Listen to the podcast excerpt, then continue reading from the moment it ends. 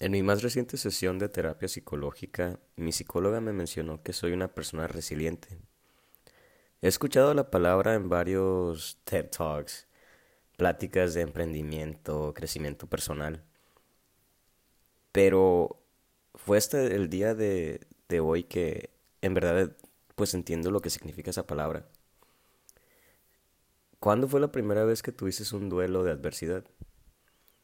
Quizás cuando tu mamá te prohibió salir a jugar a la calle con tus amigos porque tenías que acabar tu tarea.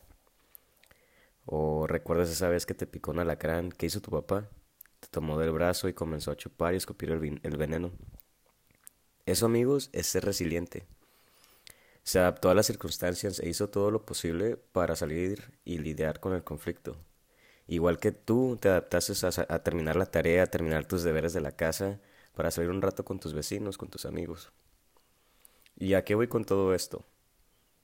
Que todos en algún momento de nuestras vidas hemos pasado por adversidad, un conflicto, un duelo.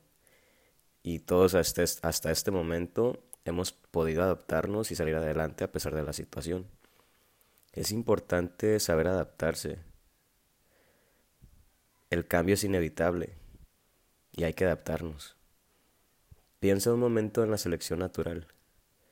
La selección natural habla sobre la eliminación de los seres más débiles y la supervivencia de los más fuertes. Y con esto no quiero decir que vas a morir por ser débil, pero probablemente el ser resiliente te haga mentalmente más competente y aprendas lecciones que no hubieras entendido antes. ¿Y cómo uno puede ser resiliente? ¿Qué cualidades tiene el ser resiliente?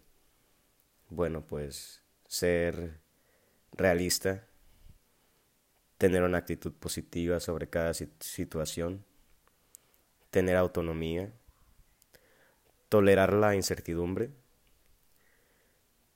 tener conciencia de presente, estar en el presente, flexibilidad y perseverancia y sociabilidad. Yo últimamente no la he pasado muy bien por problemas personales, batallas, demonios, pero tomé una decisión de reinventarme, aprovechar este duelo para sacarle provecho. Y gracias a todo esto he aprendido a amarme, a cuidar mi salud mental ante todo, ya que lo había descartado desde hace mucho tiempo ya. Así que te invito amigo, amiga, a ser realista, ser flexible y adaptable.